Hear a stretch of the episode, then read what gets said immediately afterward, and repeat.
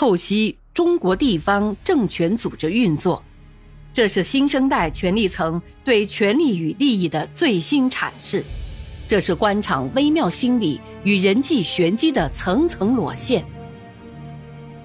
请听现代官场小说《生死博弈》。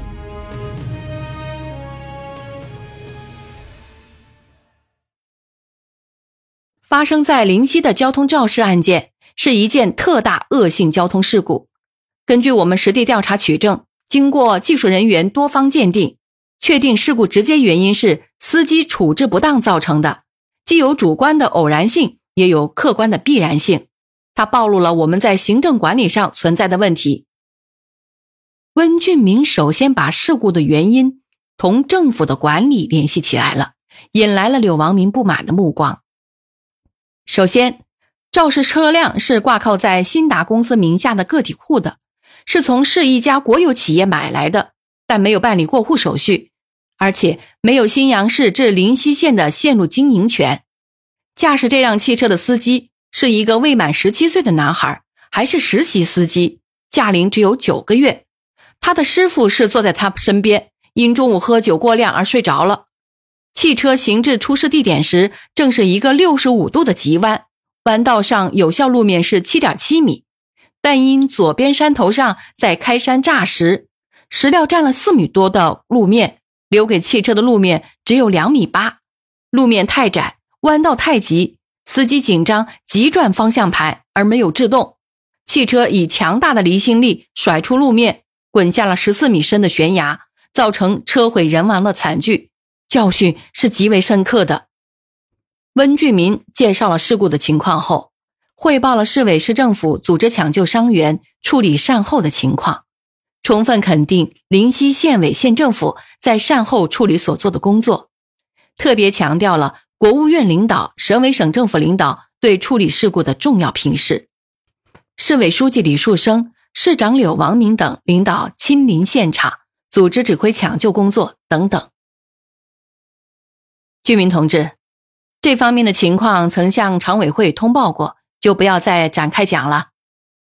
李树生和颜悦色的提醒，让与会同志体会到长者对后辈的尊重和关爱，这是大家很少感觉到的。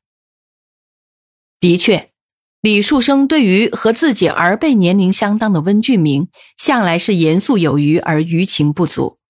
他一直感到温俊明过于温文尔雅，魄力欠缺。过于书生气，这次让他独当一面调查处理这起在全省乃至全国造成重大影响的交通事故，使他对这位年轻干部的素质有一个新的认识。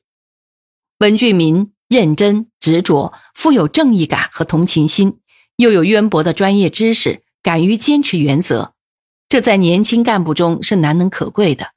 应当说，这次事故调查处理是非常出色的。李树生对他的出色表现非常满意。好，下面我把事故有关责任人的处理意见向常委同志做个汇报。这里要特别说明的是，对涉及事故的大多数责任人的处理，调查组的意见和市政府的意见是一致的。在个别人的处理上，我们是有不同意见的。文副书记，不要搞错了，你要汇报的是市政府讨论的意见。不是你调查组的意见。柳王明此时黑着脸向温俊民投过一束鄙夷的目光，李树生、刘茂盛、周建民都把目光投向柳王明。温俊民没有理睬柳王明的不满，继续汇报。俊民同志把事故的原因、调查结果、技术鉴定以及有关责任人的处理意见向常委会做了汇报，请大家充分发表意见。特别是对有关责任人的责任划分和组织处理，要实事求是，经得起历史的检验，既不使责任者逃避追究，又不伤害无辜，使大家受到教育，防止今后类似事故的再次发生。刚才俊民同志讲到，调查组与市政府意见有分歧的地方，就是要不要给临溪县长陈德山处分。我看大家可以充分发表意见。李树生后面的话。是说给柳王明听的。在涉及陈德山的处理上，政府只能是提出意见，决定权在市常委会。你柳王明有什么权利指责温俊民呢？常委们按照李树生提出的问题，热烈开展了讨论。事故发生在灵溪县境内，证明灵溪县的交通管理有问题，政府有责任。不给政府领导一些处分，怎么好向人民交代呀？好像十几条死去的生命交代，好像省委省政府交代。柳王明阴着脸说：“在这样重大的是非问题上，我们不能凭感情办事啊。”说完后，他不怀好意的看了李树生。很明显，如果不处分陈德山，就是李树生凭感情办事。他企图一开始就把与与会者的思想引向他设定的观点。呃，我看给陈德山同志适当的处分是有好处的，这样市委在这个问题上会更加主动，更好向上面交代。彭长青此时开口说话，他既没有考虑事实根据，又不明白柳王明和李树生双方的真实意图，更没有考虑到新阳近来政治气候的变化。完全是无所用心，敞口而出。李树生微眯着眼，朝天花板上亮着的吊灯吐出一圈又一圈的烟雾，耳朵却在仔细的听着每一个人的发言。我认为处理陈德山不是为了给谁看的，更不能考虑市委主动还是被动的去处理一个干部。关键是陈德山在事故中该负什么样的责任，该负多大的责任。发言者一字一句抑扬顿挫，锋芒毕露。与会者们听声音都知道是周建明。由要不要处理陈德山，我想到了一个同样的问题：假如航空公司一架客机掉在新阳的土地上，请问要不要给柳市长纪律处分呢？周建明的几分幽默引起了全场压抑着的笑声。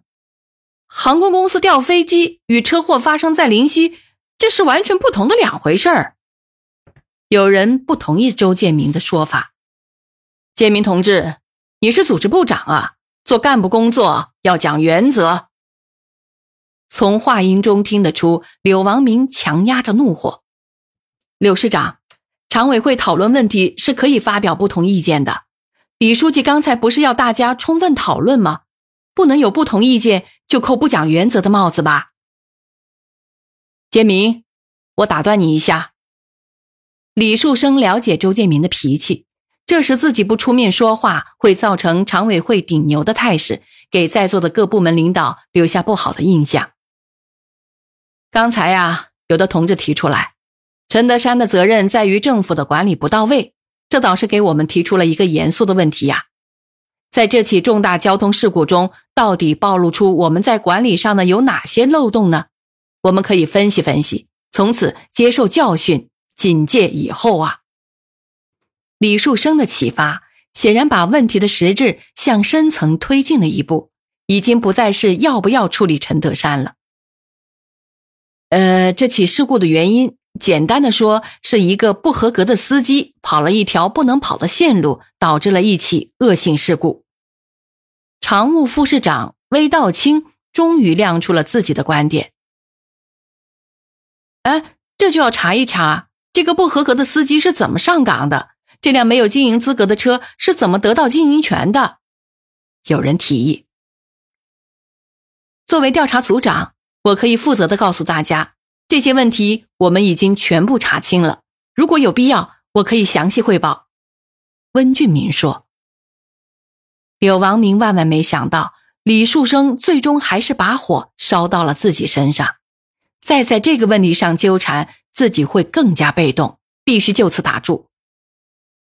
我看就不要扯得太远了吧？你看呢，李书记？眼神告诉李树生，柳王明守不住了。既然这样，李树生也就没有必要把他逼到墙角。